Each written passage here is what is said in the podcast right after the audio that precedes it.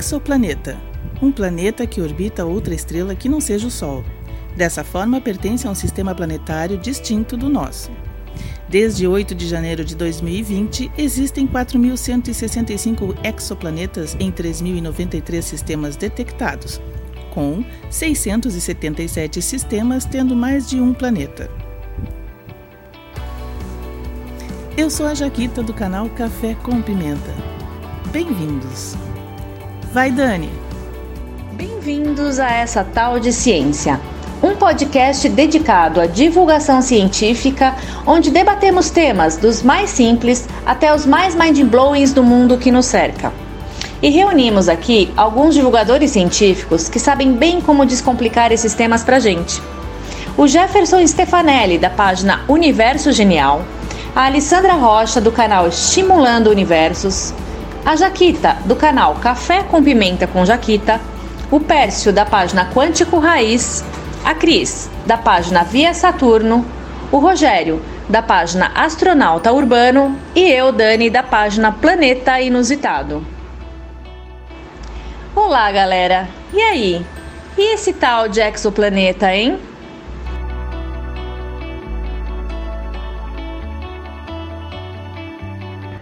Exoplanetas é um assunto sempre gostoso de conversar. Salve galera, tudo bem? Aqui é Jefferson do Universo Genial. Quantos milhares de exoplanetas existem, não somente na nossa galáxia, mas em outras galáxias também. Ficar imaginando se existe vida biológica ou não. Eu acho que exoplanetas é um assunto que dá muito pano para manga, dá muitas ideias, dá muita vontade de querer aprender, de querer estudar sempre mais. É, um fato interessante sobre os exoplanetas, até hoje até hoje, encontrar o maior exoplaneta em nosso universo. É o TRS-4 ou 3-4. Ele é 70% maior que Júpiter. Galera, vocês têm noção disso? Ele é 70% maior que Júpiter. TRS-4. Imagine o tamanho desse exoplaneta. Bom dia, boa tarde, boa noite. Aqui é a Alessandra do Estimulando Universos. É, Jefferson é, é, incrível, realmente. Exoplanetas é uma coisa que dá muita vontade da gente estudar e pesquisar coisas sobre o nosso cosmos. É, eu própria sou apaixonada pelo assunto, sobre ciência planetária. Então, esse assunto aí, descoberta de planetas fora do nosso sistema, é, é muito querido para mim. É, a gente fala hoje em dia de, de exoplanetas com uma naturalidade, né? Assim, ah, porque tem 4 mil e tanto, né? É, mais de mil e poucos sistemas planetários já catalogados. É, só que teve um tempo em que isso era ficção científica, né? Teve um tempo em que se imaginava possível, obviamente, por causa, porque nós temos trilhões de estrelas na nossa galáxia. Se cada uma tiver um planeta, olha quanto mundo para a gente explorar, né? Mas é, não tinha. Bom, primeiro não tinha imagem, não tinha dado suficiente para afirmar que isso era possível. E a, a, coisa é muito recente, né? Em 1985 é, foi detectado o primeiro. É, o primeiro disco planetário, né? Nem o exoplaneta ainda. É, Para quem não sabe, o disco planetário ele é uma nuvem de gás, poeira, rochas, os detritos ali ao redor de uma estrela e é aquilo que vai se formar, é, vai ser usado para se formar é, os planetas que vão estar em volta dessa estrela. Então a gente está falando assim de um avistamento de poeira né? Então, é, depois as coisas foram se apurando um pouquinho mais. Em 92 foram encontrados, foram detectados e catalogados é, os primeiros exoplanetas, né? O, os primeiros a serem detectados foram dois que estavam girando ao redor de uma coisa improvável, de uma estrela de nêutrons. E logo depois foi encontrado também mais um é, orbitando um sistema binário de uma pulsar com uma anã branca. Então, olha só que complexo já de cara. né? E, e não se tinha nenhuma notícia de planetas orbitando estrelas como o nosso Sol, por exemplo. Só que aí em 95, dois carinhas que vocês devem ter ouvido falar no ano passado, dois astrônomos suíços, o Didier Queloz e o Michael Meyer, é, eles encontraram um exoplaneta, depois mais de 70 numa lista de 100 aí, foram, pode botar na lista deles. Mas é, essa primeira descoberta orbitando uma estrela que pertence à sequência principal, que é mais ou menos o nosso Sol. Né? Então foi uma baita de uma descoberta. É, e como eu disse, vocês devem ter ouvido falar nesses dois astrônomos, porque o ano passado eles foram agraciados com o Nobel né, de, de Física por conta das descobertas de exoplaneta. Aí, mas isso, gente, ó, a gente está falando desde 1985 até hoje. O Didier Queloz e o, o Michael Meyer em 1995 e em 99 é bem recente. 99 é que a gente apurou aquela técnica de trânsito. A gente vai falar mais um pouquinho mais para frente aí do que o que é essa técnica de detecção de exoplanetas pelo trânsito, né? E, e por, por essa técnica de trânsito, não só detectamos exoplanetas, como também pudemos é, distinguir as atmosferas desses planetas. E o Hubble, nosso amigão ali do, do nosso podcast. Quem não escutou, volta lá em alguns episódios, a gente fez um especial do Hubble. Ele ajudou e muito nessa detecção de atmosfera. É, por causa da técnica de trânsito, a gente consegue ver a fina atmosfera nesses, nesses planetas e, pelos seus espectrógrafos, a gente consegue ver qual é a composição da atmosfera desses exoplanetas. Mas mais tarde a gente fala sobre isso. Oi, gente, cheguei. Eu sou a Dani do Planeta Inusitado e eu vou aproveitar aqui que a Ali começou a falar sobre a técnica de trânsito para detecção de exoplanetas. A gente vai estar tá conversando mais para frente sobre isso. Mas eu vou aproveitar e fazer uma pergunta que foi mandada lá para mim na página do Everson do Universo Entrópico. Ele quer saber se além da técnica de trânsito, se tem alguma outra técnica de detecção de exoplanetas. Oi, Dani. Legal a pergunta do Everson. Tem sim outros métodos além do método de trânsito propriamente dito. Tem a astrometria. Esse método é o mais antigo que tem, porque quando um planeta orbita uma estrela e ele passa próximo dessa estrela, a estrela tem um certo movimento ondulatório. E esse movimento ondulatório era captado através desse método chamado astrometria que era muito, muito antigo, era muito usado antigamente, hoje não se usa mais devido até à alta tecnologia. Tem um outro método também, que é a velocidade radial, que eles medem as variações na velocidade em qual a estrela se afasta ou se aproxima dos planetas. Porque as estrelas não estão fixas, como nós vemos em GIFs ou em imagens. As estrelas também orbitam as galáxias. Tem o um movimento de translação delas.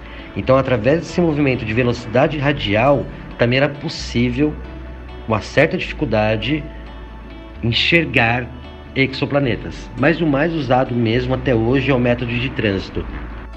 É claro que depois de toda essa descoberta, é, a gente tem lançamentos de sondas que são especialistas nisso, né? O Hubble ele teve a sua participação, Spitzer também a gente vai falar um pouquinho depois, e nós tivemos a, a grande caçadora de, de exoplanetas, que é a missão Kepler, e agora, neste exato momento, nós temos uma grande representante lá no espaço fazendo isso pra gente, que é a TESS. É, quero ver aí a galera falar tudo sobre essas sondas. Sandra, perfeita a tua colocação, perfeito.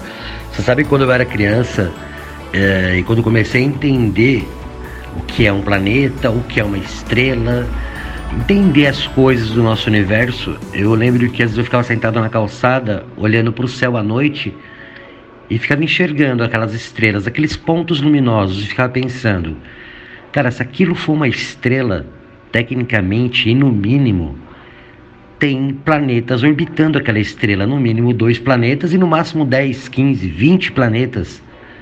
E hoje entendemos e sabemos que isso são exoplanetas, planetas que orbitam outra estrela além do Sol.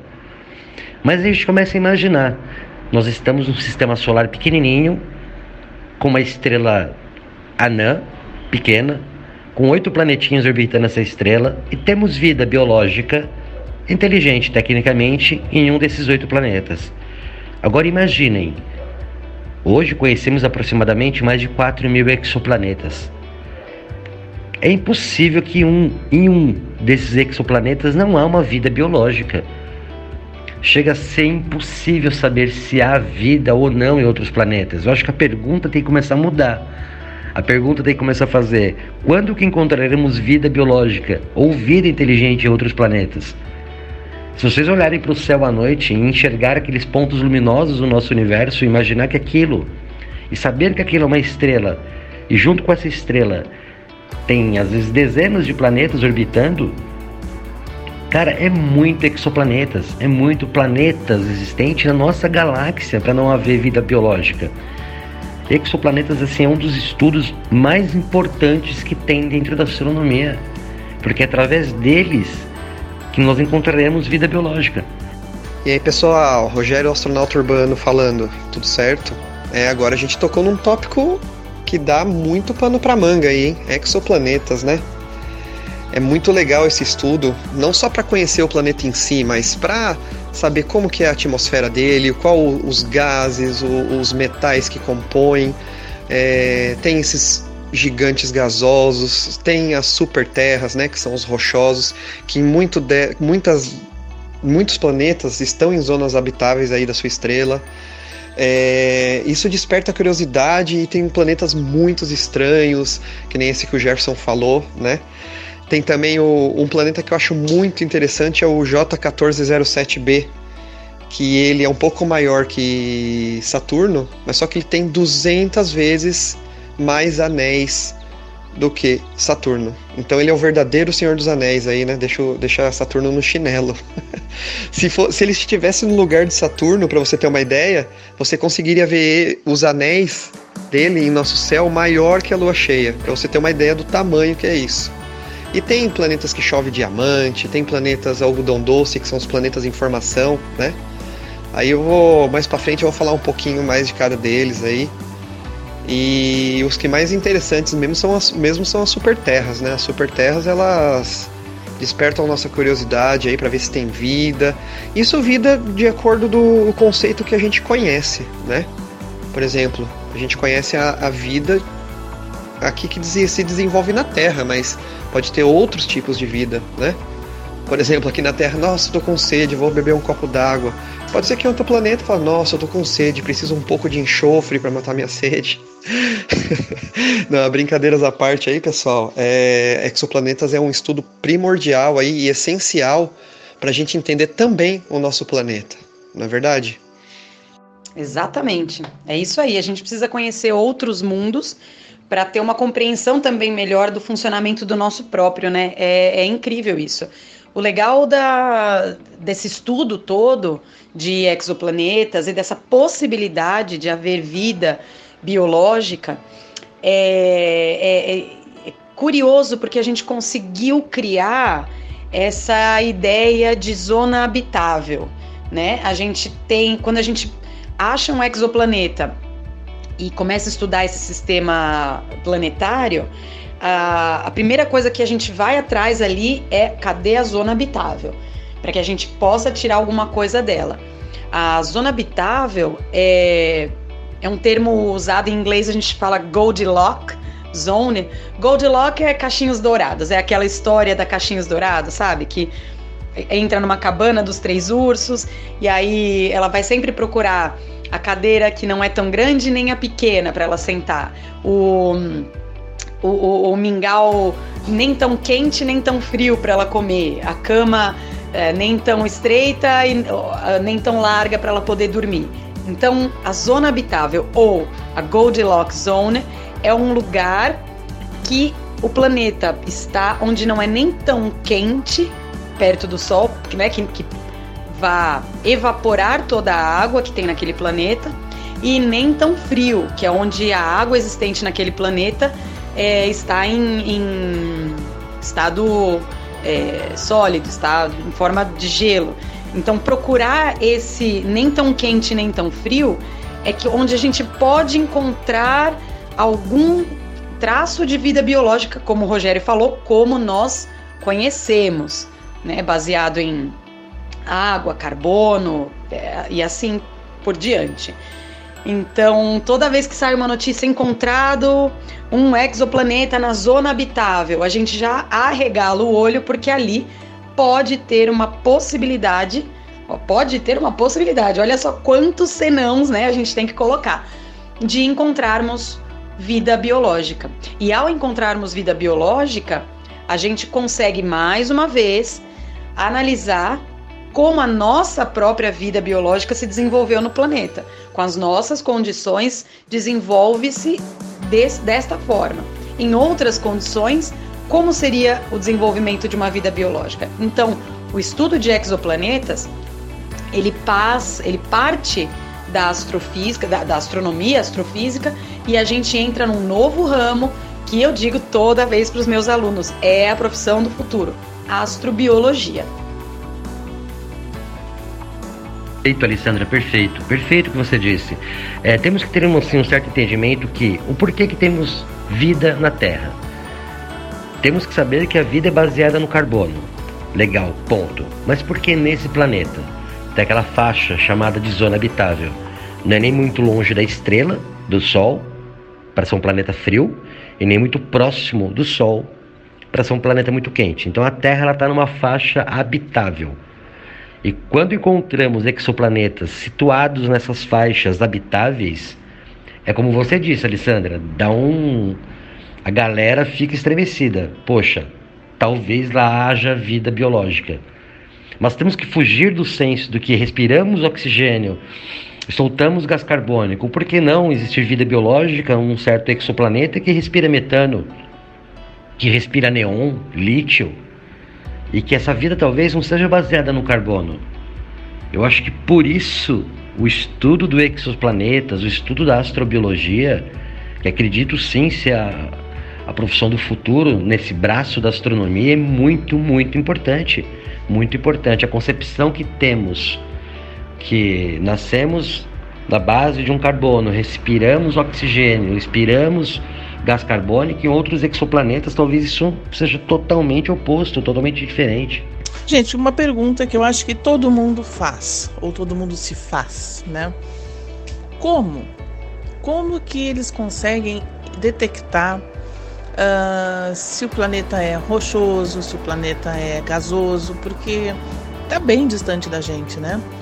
Qual o critério? Eu sei que existe aí, quem vai falar sobre isso? Ah, esqueci de me apresentar. Eu sou a Jaquita do canal Café com Pimenta. Eu de novo. e né, através de quê? De cor, de luz, de calor? Como é que faz? Ah, Jax, essa é uma pergunta muito legal. E curiosamente é algo muito simples de se de se saber.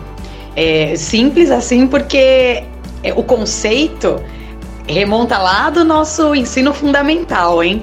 Mas é claro que você precisa de meses de estudos e cálculos numéricos ali para você chegar nessa conclusão. Mas a coisa é fácil. É, é o estudo da densidade, né? Densidade é massa pelo volume. Então, quando você tem duas informações, que é a massa do planeta e o volume que essa massa ocupa, você consegue tirar o dado de densidade. Se esse planeta for muito denso, né, quer dizer, tem uma massa muito grande num pequeno volume, você já está a um grande passo de classificar esse planeta como rochoso. O oposto a mesma coisa. Se esse planeta for muito pouco denso, quer dizer, ele tem muito volume e pouca massa, você também está a um passo de classificar como um planeta gasoso. É, é, claro que a partir desses dados, você precisa com espectrografia, é, ver que gases estão presentes, se essa densidade do planeta corresponde à densidade do gás, e aí todo o estudo é, se desenvolve. mas com o sistema de densidade, com o conceito de densidade, a gente já elimina muitas possibilidades de se enganar. É, e todos esses exoplanetas aí já descobertos, né? O, acho que o sistema planetário que é mais parecido com o nosso é o TRAPPIST-1, né? Que é uma estrela anã vermelha que tem sete planetas. Sete. E três deles estão em zona habitáveis, né? Isso também é muito legal. Aí, sistemas planetários que são similares ao sistema solar. Isso também é bem bacana. É, uh, e falando sobre TRAPPIST ou TRAPPIST 1, né? Uh, três deles estão em zona habitável, porém um único deles está numa zona exatamente relativamente igual à nossa porque uh, esses três planetas começam a partir da nossa região, como se fosse a nossa distância do Sol, né? da Terra ao Sol. Então, por isso que estaria numa região habitável. Mas um deles, o primeiro, é, que está mais próximo dos três, no caso, na zona habitável, que teria condições né, de ser parecido ou algo do tipo Terra, né? Ou eu estou errada? Hã? Isso, já. Como ela é uma, uma anã vermelha e ter sete planetas aí orbitando, eu acho sim que a zona habitável dela ela é um pouquinho mais. O limite dela é maior do que a do sistema solar, né? Então, mas exatamente. É, é só um dele que é exatamente igual a, a, o planeta Terra, né? Lembrando aí que as superterras, galera, também tem superterras aí que elas não têm rotação. Então são dias e noites infinitos, né? Um lado é dia, o outro lado é noite. Então, um lado é muito quente, o outro lado também é muito frio. E a maioria deles, é, a massa é maior que a da Terra, né? Então, se você começar a viajar muito aí pro lado da ficção, né? É, ah, vamos encontrar um buraco de minhoca e vamos viajar para uma super terra. Ah, ok, pode chegar lá, pode dar tudo certo, mas não tem como voltar, porque a velocidade de escape para um foguete aí, até que conhecemos aí, da, da tecnologia que a astronáutica tem hoje em dia, vai ser muito difícil sair da atmosfera, né? Tem esse ponto também. Além dessa pergunta da Jaque, eu tenho uma dúvida também que eu não lembro. Qual é a distância desse sistema planetário Trappist, Trappist ou Trappist, né, da Terra? Qual a distância? Ah, Jeff, a distância é 40 anos-luz. É, a gente fala, eu ia falar, não é tão distante assim, né? Se você pensar 40 anos luz de distância, né? Quer dizer que demoraria 40 anos para a gente chegar lá indo pela velocidade da luz, mas é que a gente tem sistemas planetários de mil anos luz de distância, né? Que a gente detectou e até mais. Mas o Trappist ele tá bem pertinho. O legal do, do Trappist é esse lance do, dos planetas na zona habitável. Né? Como é uma, é, um, é uma estrela muito fria, que, que é o, o, o, o Sol ali de, do, do, do, sistema Trappist, os planetas eles estão mais próximos da estrela. Então a zona habitável ela anda um pouquinho, não é como a nossa, ela é muito mais próxima da estrela. É, para conseguir essa temperatura que a gente precisa de não muito quente, não muito frio. E o, o, legal é que as órbitas desses planetas elas são muito próximas umas das outras. O, os planetas estão muito próximos. Você ter uma ideia, o Trappist B, Trappist C, que são os, o segundo e o terceiro é, planetas ali, é, eles a, a, a, diferença de órbita deles assim é 1.6 a distância da Terra-Lua. Então é muito perto um planeta do outro. Incrível, justamente por causa da, da temperatura baixa dessa estrela, né? Ah, e só curiosidades aqui a respeito do Trappist. É, ele é uma combinação, tá? Esse sistema foi descoberto por uma combinação de dois de dois grandes telescópios. Então, um é, algumas informações vieram através do Spitzer, que é um telescópio aí que a gente já vai falar. Eu queria até que a Jax falasse, porque eu sei que ela tem informação sobre essas sondas aí. E o TRAPPIST. TRAPPIST é o nome de um telescópio que fica lá no deserto do Atacama. E é uma combinação de dados entre um telescópio espacial e um telescópio da Terra. Muito legal, né? Não, é muito legal. O TRAPPIST tem, tem várias curiosidades, né? Ah, os sete planetas, a distância, se eu não me engano, os, ah, os sete planetas é, da distância entre a sua estrela é mais ou menos aí do Sol até Mercúrio. Então, a gente tem oito planetas aí no nosso sistema solar, com, com, a, com a distância aí que a gente conhece, e o TRAPPIST-1 tem sete planetas orbitando numa distância menor do que o Sol até Mercúrio. Isso é bem legal também. E olha só que interessante, gente. Alguns exoplanetas são considerados até tendo maiores chances de abrigar a vida do que a própria Terra. Isso é uma conclusão surpreendente da cientista Stephanie Olson. Olsen, eu acho, Olson. Ela diz que as condições em alguns exoplanetas com padrões de circulação oceânica são favoráveis e podem ser ainda melhores para permitir a vida que é mais abundante e mais ativa do que na Terra. Vocês sabiam disso? E outra curiosidade interessante é que para determinar quais mundos têm melhores chances de abrigar vida, os pesquisadores eles investigam os climas e os oceanos dos exoplanetas, usando um software que chama Rocket 3D, isso é utilizado lá no Instituto Goddard de Estudos Espaciais da NASA. É, pois é. Você viu só que legal? E também tem os, os exoplanetas também super hostis, né? Que é o caso do HD 189773b, né? Que é um gigante gasoso aí, que ele tem uma temperatura de mil graus, mil graus. E quando forma uma tempestade, é, juntam os silicatos aí presentes na atmosfera e tem tempestades de vidro, galera, de vidro. Imagina, né? A gente reclama aí das nossas tempestades de água aí, ó. tempestades de vidro. Dá uma olhadinha aí como deve. E não, e não satisfeito, os ventos tem, pode ter rajada de 7 mil km por hora. Imagina que delícia! Chovendo vidro e ventando a 7 mil km por hora. É. Ainda bem que a gente, a gente mora nesse planeta tão calminho aqui, que é o nosso planeta Terra, né? É, Rogério. É o nosso queridinho Caixinhos Dourados. Ah, eu adoro essa zona habitável, Caixinhos Dourados, gente. Nossa, me fez lembrar essa chuva de vidro aí, me fez lembrar aquele episódio do Perdidos no Espaço, né? Dessa nova versão. Que eles estão, tipo, correndo ali, começa a chover vidro, né? É, lascas de. de é extremamente afiadas que detonam a pele dos caras. É, caramba, não é, são realidades tão surpreendentes que, que realmente o planeta Terra é o melhor lugar para se ter vida como a nossa. Mas todos os outros são ótimos lugares para terem vidas que é, se desenvolvem nesses, nessas condições. É muito interessante.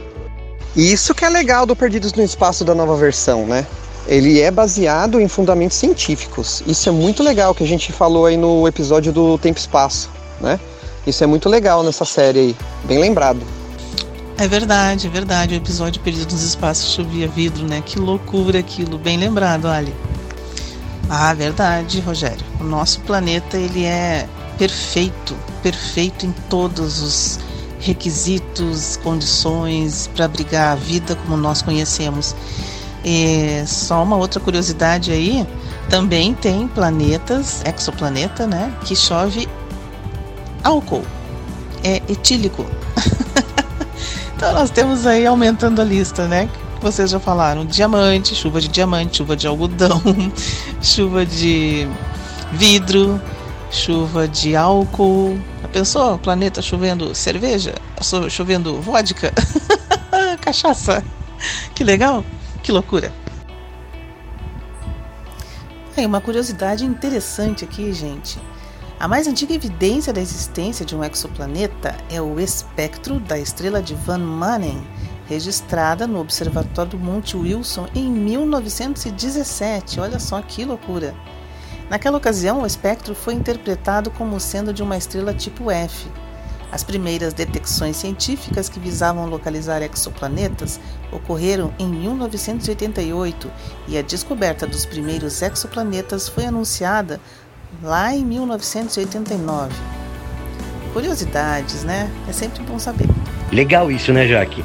Nós estudamos exoplanetas há tanto tempo e foi em 1995 que definitivamente eles anunciaram o primeiro exoplaneta descoberto, né? Foi o Pegasus 51. E se parar para analisar, 1995 não faz tanto tempo assim, né? Ô pessoal, vocês sabiam que recentemente foi encontrado aí um sistema solar com dois planetas a apenas, apenas 12 anos-luz de nós? É legal se a gente entrar numa, numa espaçonave que viaja à velocidade da luz, a gente chega lá em 12 anos, né? Então, beleza. E lá é o, a estrela T-Garden. Ah, tem o T-Garden uh, B e T-Garden C. Esses dois planetas, eles, é, se eu não me engano, eles têm 1.3 e o C tem 1.5 massa maior que a Terra. E eles dão a volta em sua estrela em 5 e 11 dias, respectivamente. Também é um novo planeta aí que eles estão começando a estudar também. E sem contar aí a, a nossa, o nosso planeta queridinho aí, o Próxima B, né? Que agora descobriram também o Próxima C. Mas o Próxima B ainda é o que é mais uh, similar ao planeta Terra. Inclusive no Perdidos no Espaço da Netflix, né? Eles estão aí fazendo uma migração para um planeta da Alpha Centauri. Eles não falam o nome, mas eu acho que é o próximo B. Vocês não acham também? Quero, eu tenho quase certeza que é a próxima B sim, até porque tem um episódio que eles falam da distância aproximada de 4.2 anos-luz. Eles só não falaram desse planeta ainda, mas tenho quase certeza que é a próxima B sim. E algumas diferenças dos exoplanetas em relação ao nosso planetinha Terra, ao nosso lar, é que eles são mais massivos que a Terra. Geralmente são planetas gasosos, planetas que têm gelo. Também o que os diferencia de nós é a órbita deles, que é mais próxima à estrela que eles orbitam. Então as temperaturas que eles atingem são muito maiores. E em relação à órbita também, muitas vezes é, é excêntrica, né? Não é circular igual ao nosso planeta. Então o bichinho fica lá rodando e o tempo que ele fica mais longe da estrela que o aquece é maior. E isso também faz com que ele perca a temperatura. Então atrapalha um pouquinho e é bem diferente do, do que a gente está acostumado, né? É, Dani, é, assim, eu acho que te, o, o, em questão de órbita, de massa, temperatura, depende muito da estrela que ela está orbitando, né? Depende muito da estrela que ela está orbitando. É, por exemplo, tem um planeta aí, o planeta mais gelado do conhecido aí no universo, é o, o nome dele é muito extenso, mas é conhecido como Billy, é mais fácil, né?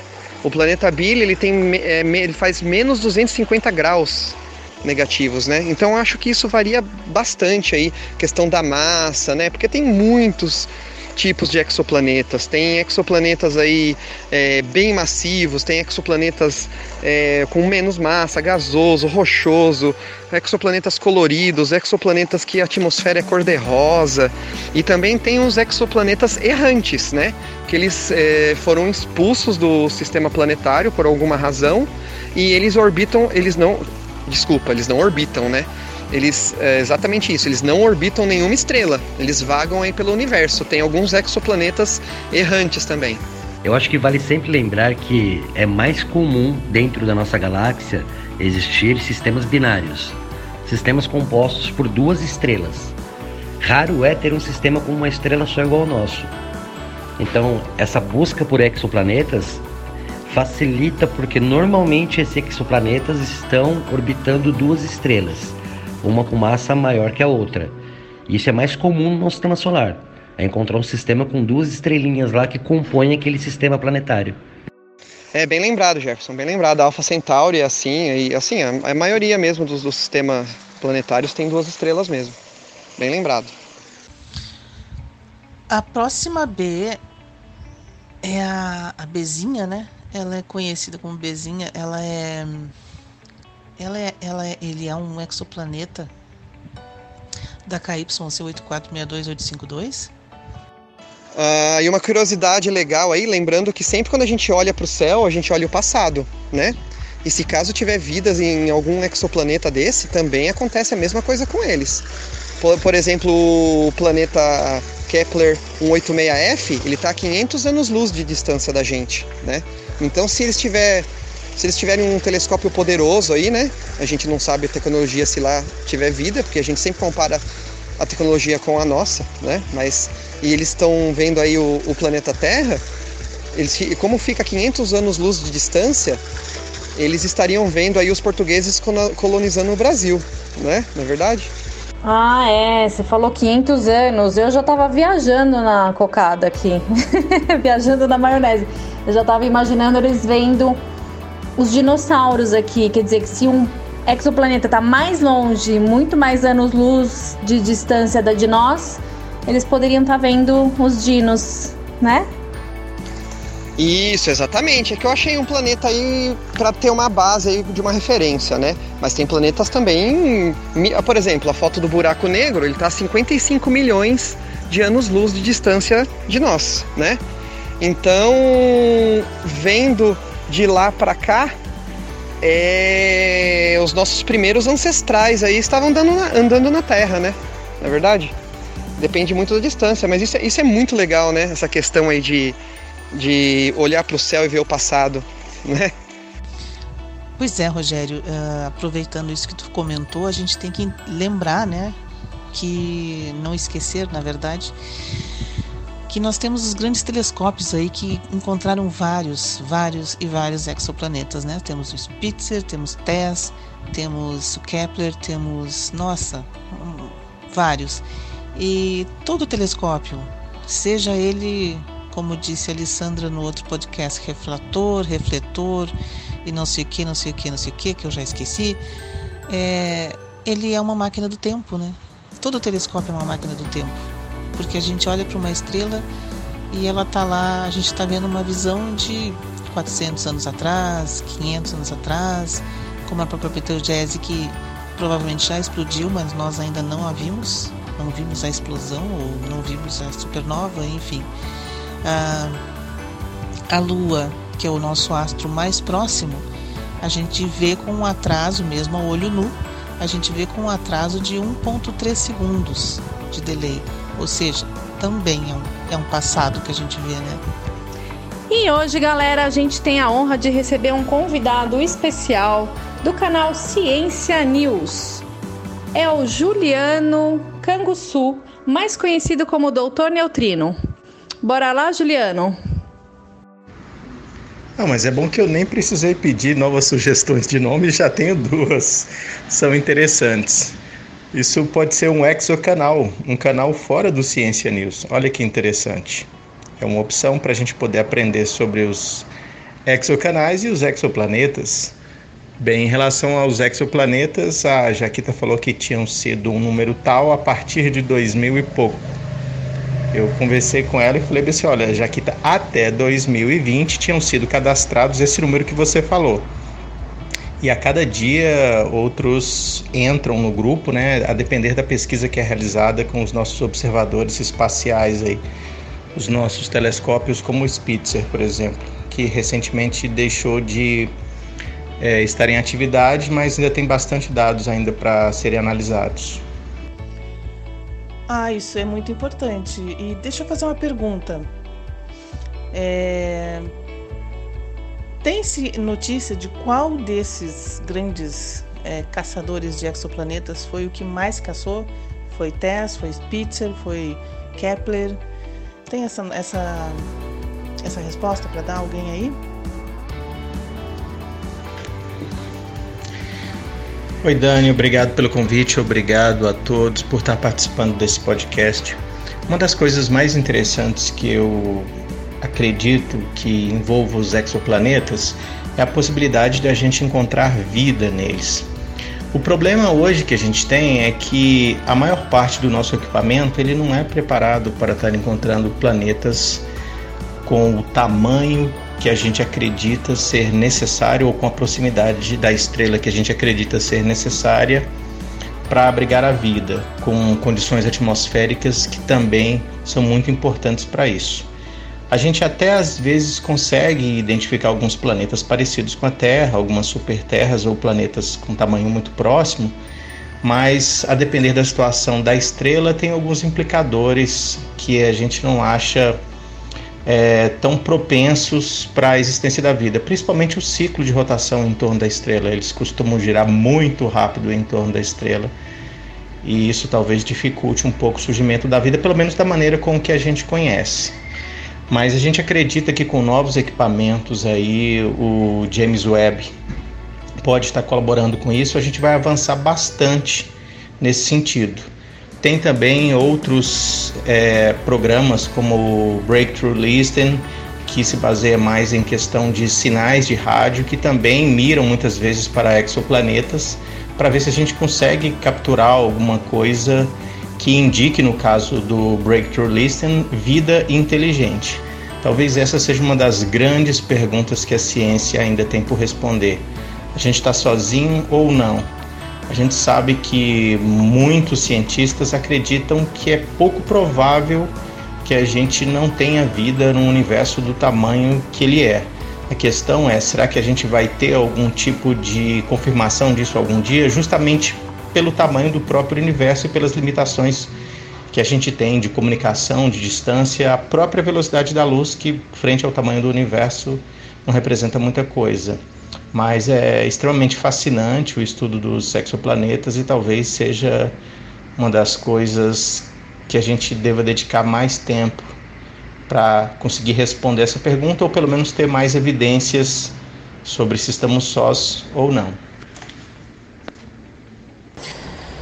Então, Juliano, partindo desse teu uh, comentário, uh, seria certo ou seria provavelmente certo, se é que isso existe, a gente poderia dizer assim: é, estamos olhando para o lugar errado, talvez, supondo que os nossos, é, nossos equipamentos conseguissem é, buscar algo realmente que comprovasse vida.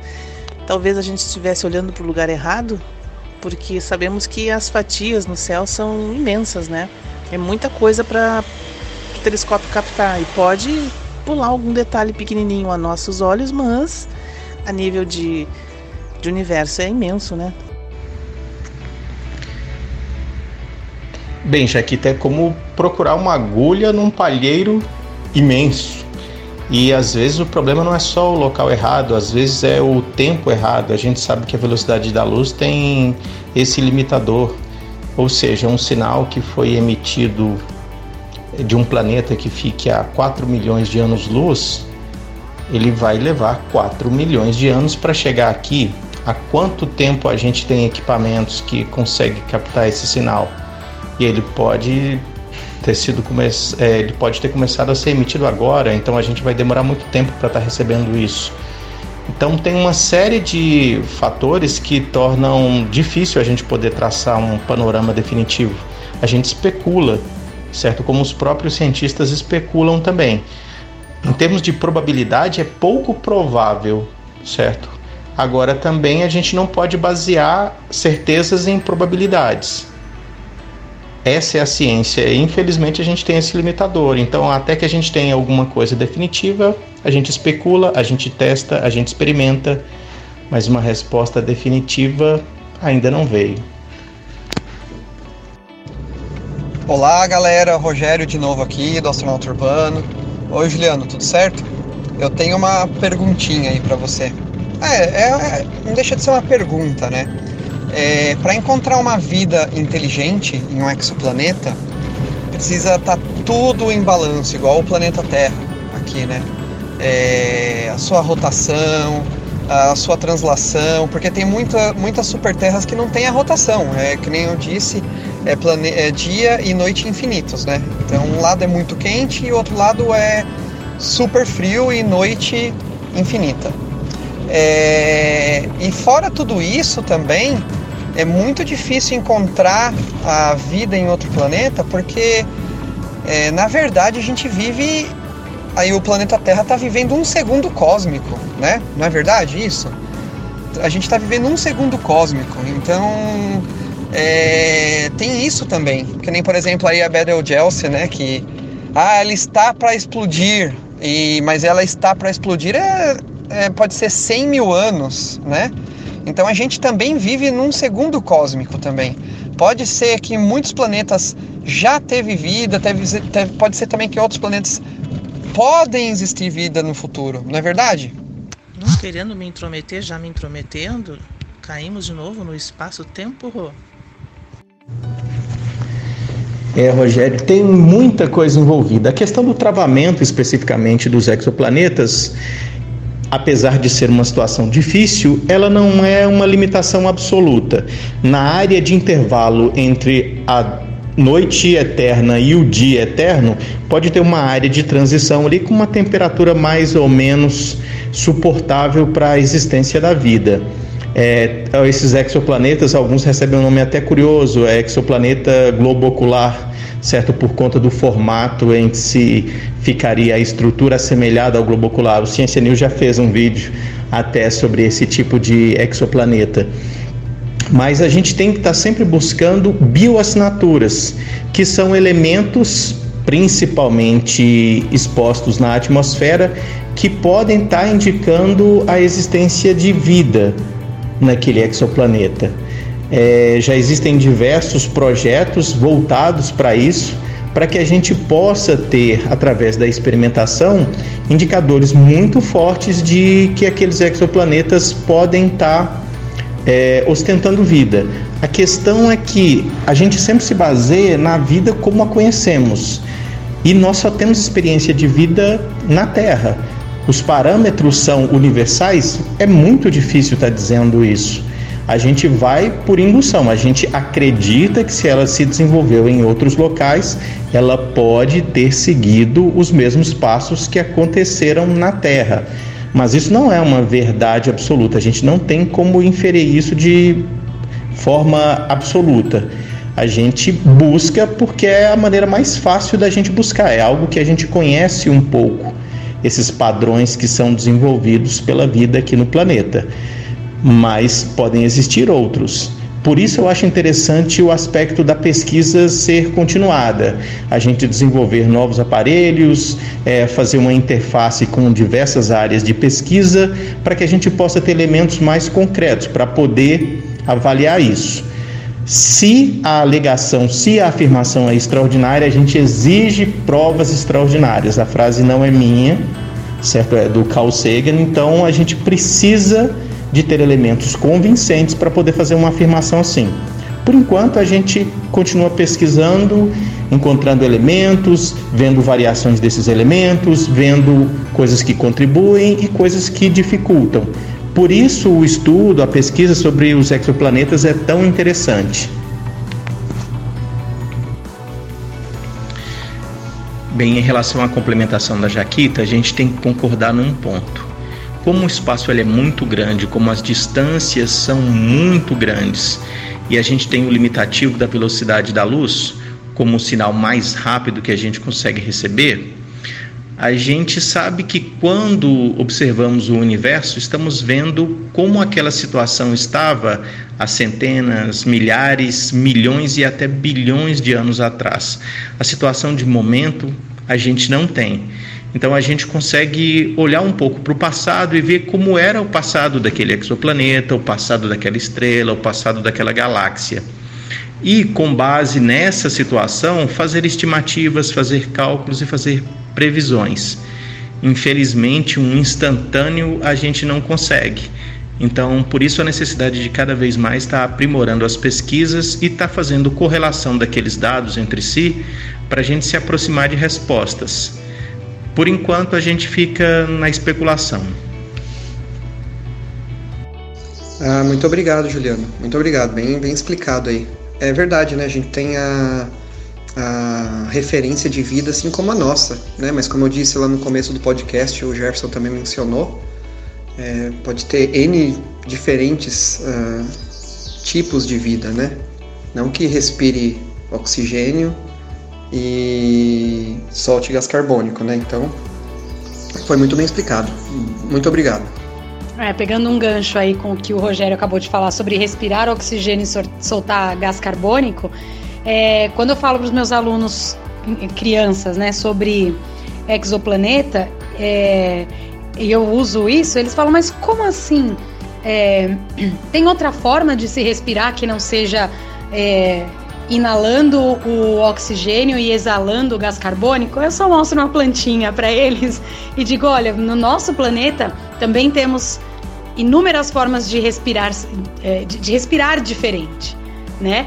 E é claro que todas as formas de vida desse planeta são baseadas em carbono, então a gente tem essa necessidade da, da água, dos, desses gases que compõem a nossa atmosfera, mas é, é muito interessante a gente abrir mesmo essa, essa ideia de que se respira oxigênio e se repõe na atmosfera o gás carbônico, que eles acham que todas as, as espécies do nosso planeta fazem exatamente isso, né? Todos os seres vivos fazem isso. E não é verdade, né?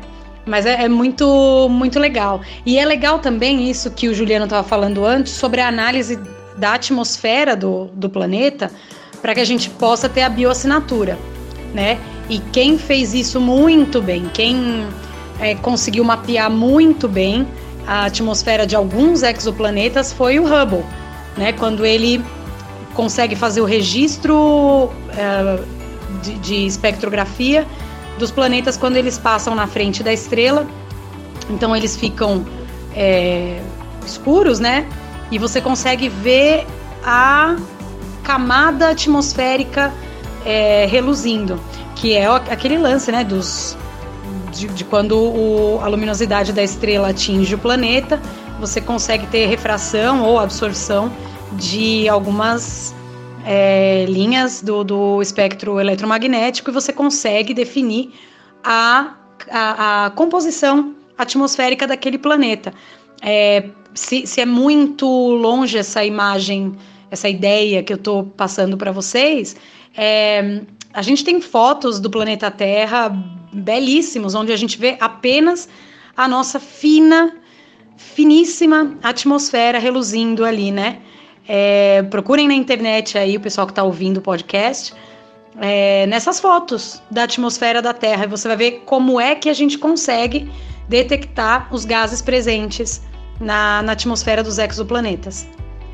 Ah, só dando um pitaco aqui, em cima desse, dessa tua explanação perfeita, diga-se de passagem, ah, temos também aquela foto maravilhosa de Plutão com a sua fina e tênue atmosfera azulada, né? Quem não lembra disso? Maravilhoso. Bom, e como não poderia faltar um pouquinho de polêmica para o nosso podcast, que tal se nós falássemos das exoluas? Eu estou dizendo polêmica porque a gente já discutiu isso várias vezes sobre a palavra lua, que ao nosso entendimento é lua é o nome do nosso satélite é, natural, mas nós sabemos que em inglês, por exemplo, eles usam a palavra moon para qualquer satélite natural de qualquer planeta. Então a gente não tem esse essa polêmica, talvez em outras línguas, na verdade. Mas o legal da gente estar tá falando das exoluas é porque dá um pouquinho mais de profundidade a essas descobertas. Porque a gente acaba conseguindo visualizar que ali existe um sistema, ali existe um, um padrão, né?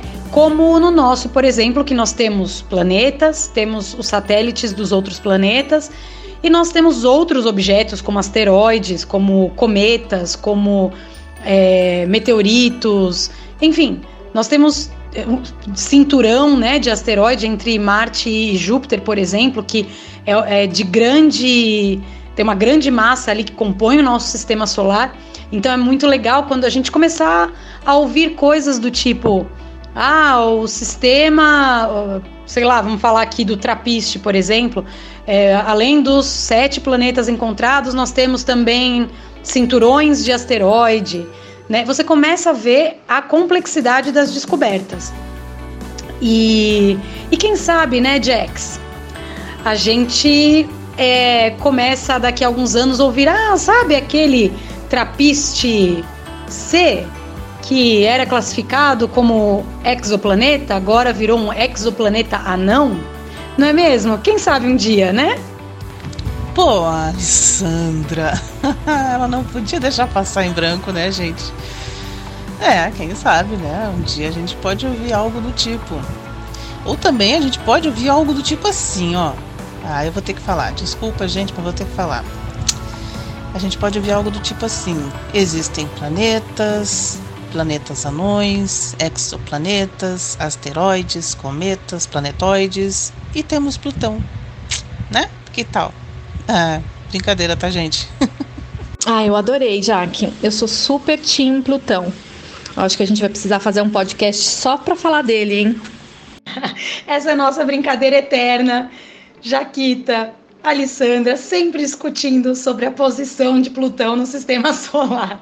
Essa é uma briga eterna, mas uma ótima briga para a ciência. A gente adora debater esse tema justamente porque a gente levanta essas questões que a ciência está sempre, mas sempre buscando novas evidências e reclassificando coisas para tornar nosso, a nossa compreensão mais direta. Isso é o método científico, é assim que a ciência trabalha.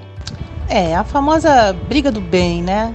Que não faz mal para ninguém, apenas levanta hipóteses, levanta dúvidas, que não só nós temos, né? Eu acho que qualquer pessoa que, que não tem muito conhecimento, não que eu tenha, não tenho, mas assim, muitas pessoas que realmente são leigas no assunto, né?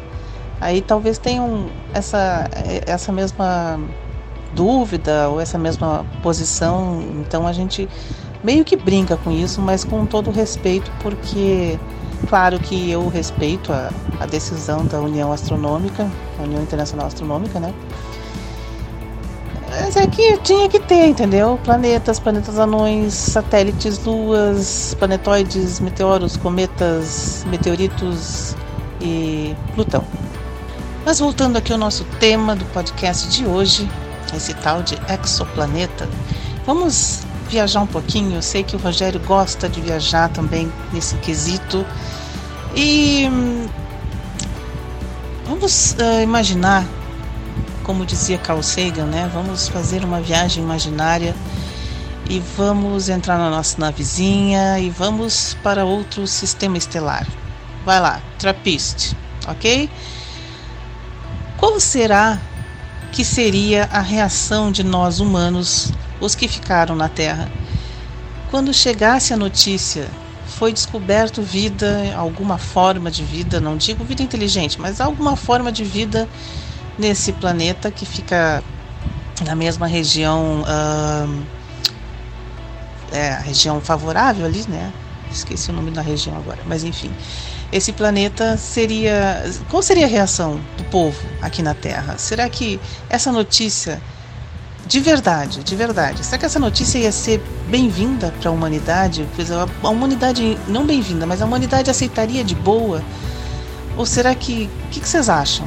Qual a opinião de vocês? Vamos imaginar, tá?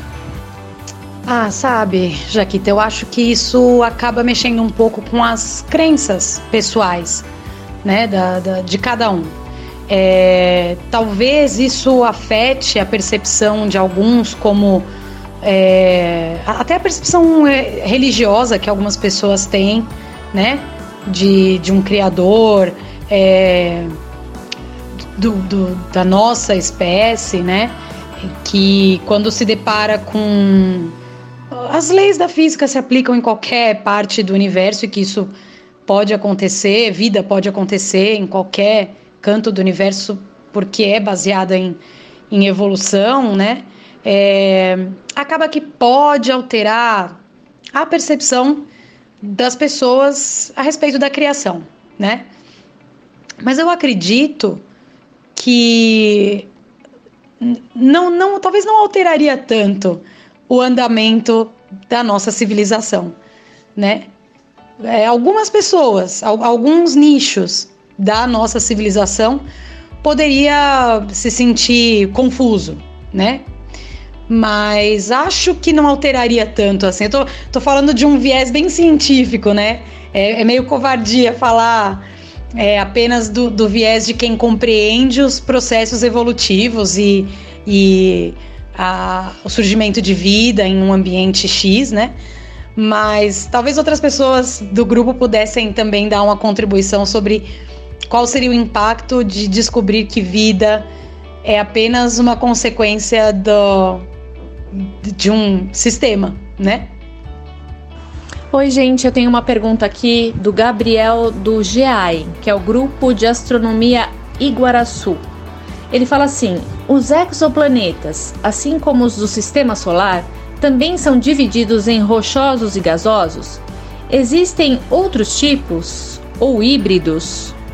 Responde aí, galera. Ai, Gabriel, ótima pergunta. Ótima pergunta porque dá uma oportunidade para a gente falar sobre como a gente consegue classificar esses exoplanetas. E o mais interessante é que a nossa classificação, ela sempre vai se basear no conhecimento que nós temos do próprio, do próprio sistema solar, né? Então a gente acaba dando nomes para esses grupos de exoplanetas baseado na nossa experiência interna aqui.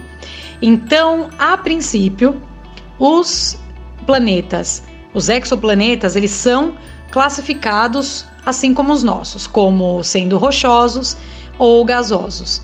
É, essa é a classificação primordial, a primeira que a gente faz. Daí a gente tem subdivisões dentro disso.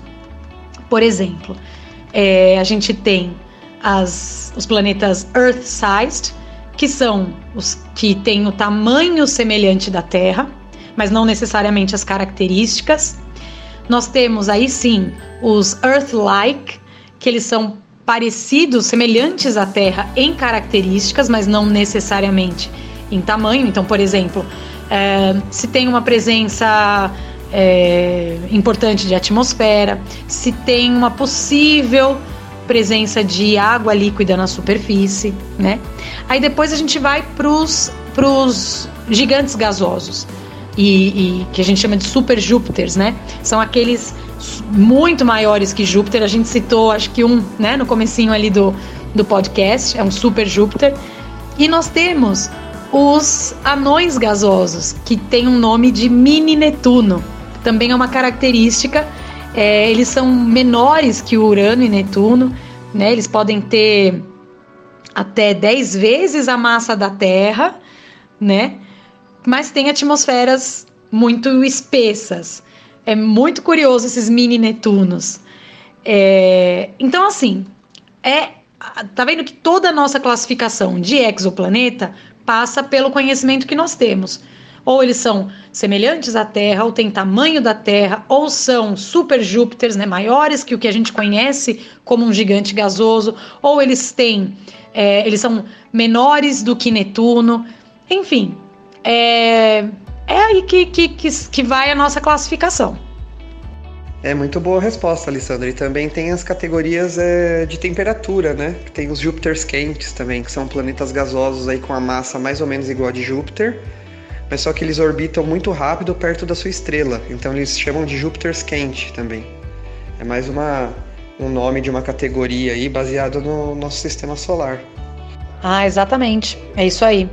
Essa categoria diz respeito mais à proximidade com a estrela, né? Muito bom. É, faltou essa categoria aí para a gente incluir. Então, pessoal, eu tenho mais uma pergunta aqui que é do Claudemir Della Justina. Ele quer saber quantos exoplanetas do tamanho da Terra já foram encontrados. Vocês sabem me dizer? Oi, Dani, legal a pergunta do Claudemir. Mas assim, não tem um número exato, porque quando falamos que ele é parecido com a Terra, é devido à sua coloração, aproximação, aproximação de tamanho. O tamanho exato, exato da Terra é difícil é, prescrever isso até devido à distância dos exoplanetas, né? Até hoje foram encontrados mais de 4 mil, mas se fizermos um levantamento, tem uns 8 ou 9 que são bem parecidos com a Terra, não em tamanho, digo em formato, em cor, mas com precisão exata de tamanho idêntico da Terra, é difícil colocar isso.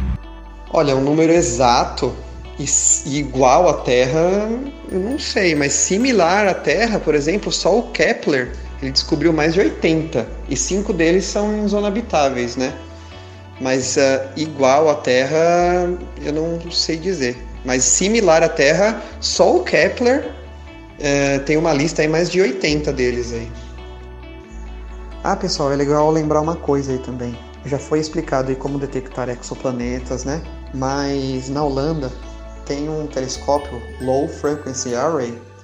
Eles descobriram uma anã vermelha que está emitindo sinais de rádios flutuantes e são consistentes com o fato da estrela possuir um planeta do tamanho da Terra, orbitando num período de poucos dias.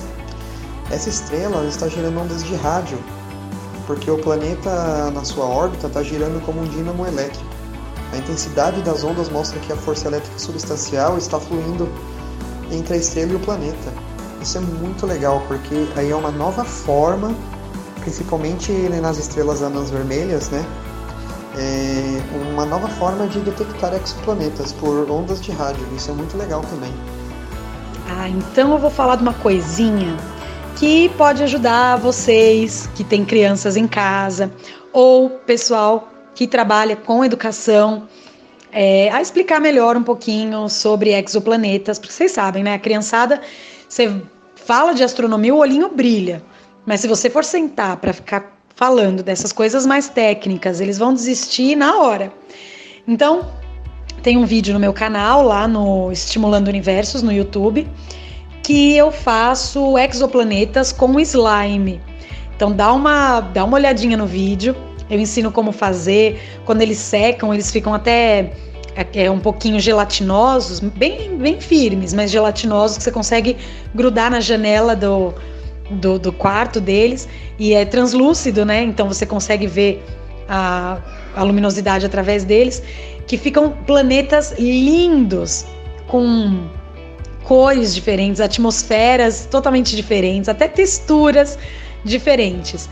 Então, dá uma chegadinha lá no canal. Eu ensino como fazer esses exoplanetas de slime e depois ainda dou uma explicaçãozinha bem, bem é, ao nível dessa, dessa criançada, o que eles conseguiriam entender mesmo. E aí, depois que vocês assistirem, deixa um comentário lá para eu saber se eles curtiram e dicas também para vocês me darem aí para os novos vídeos de astronomia. Ah, então eu vou falar de uma coisinha que pode ajudar vocês que têm crianças em casa ou pessoal que trabalha com educação é, a explicar melhor um pouquinho sobre exoplanetas, porque vocês sabem, né? A criançada, você fala de astronomia, o olhinho brilha. Mas se você for sentar para ficar falando dessas coisas mais técnicas, eles vão desistir na hora. Então, tem um vídeo no meu canal, lá no Estimulando Universos, no YouTube, que eu faço exoplanetas com slime. Então dá uma, dá uma olhadinha no vídeo. Eu ensino como fazer. Quando eles secam, eles ficam até é, é, um pouquinho gelatinosos, bem, bem firmes, mas gelatinosos que você consegue grudar na janela do, do, do quarto deles. E é translúcido, né? Então você consegue ver a, a luminosidade através deles, que ficam planetas lindos com cores diferentes, atmosferas totalmente diferentes, até texturas diferentes. Então, dá uma chegadinha lá no canal. Eu ensino como fazer esses exoplanetas de slime e depois ainda dou uma explicaçãozinha bem, bem é, ao nível dessa, dessa criançada, que eles conseguiriam entender mesmo. E aí, depois que vocês assistirem, deixa um comentário lá para eu saber se eles curtiram e dicas também para vocês me darem aí para os novos vídeos de astronomia. Ah, Alessandra, é verdade. Esse, esse seu vídeo aí é sensacional. Podem conferir aí, galera. Que é, aliás, todos os seus vídeos são muito bons, né? E esse daí do exoplaneta é um dos meus preferidos. E é muito legal explicar isso para a criança, né? Porque é, são coisas muito, muito surreais comparando com o que temos aqui no nosso planeta. Por exemplo, a 40 anos-luz daqui tem um planeta que tem gelo quente né? Imagina você falando isso para criança. é inimaginável, né? É o Ice Seven, é uma coisa que é impossível de ser feita aqui no planeta Terra. Ele tem gelo quente. E como ele, isso é muito legal que com o James Webb aí, se o James Webb vingar de vez, né? Vai ser muito legal estudar esse planeta porque ele está relativamente perto da gente, né? Então é muito gelo quente, né? É, chuva de vidro, planeta algodão doce e gelo quente. Então você falando isso para criança, o olho da criança brilha mesmo, não tem? Até o nosso brilha, né? Imagina os das, os das crianças. No episódio desta semana, nós aprendemos que estudar os exoplanetas é extremamente fascinante. Podemos descobrir planetas semelhantes ao nosso, podemos descobrir planetas extremamente diferentes do nosso e podemos compreender um pouco mais sobre o universo. Isso nos ajuda a olhar para longe, mas pensar cada vez mais em cuidar melhor de casa. Até a próxima, obrigado pelo convite. Até.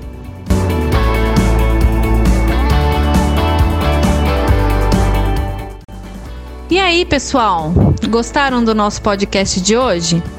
Olha, porque essa tal de ciência tem muito ainda o que falar, viu?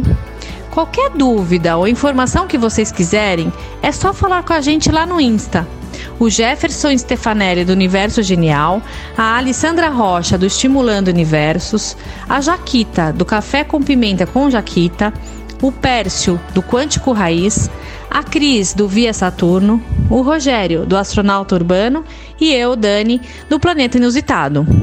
Valeu, gente, e até o próximo podcast.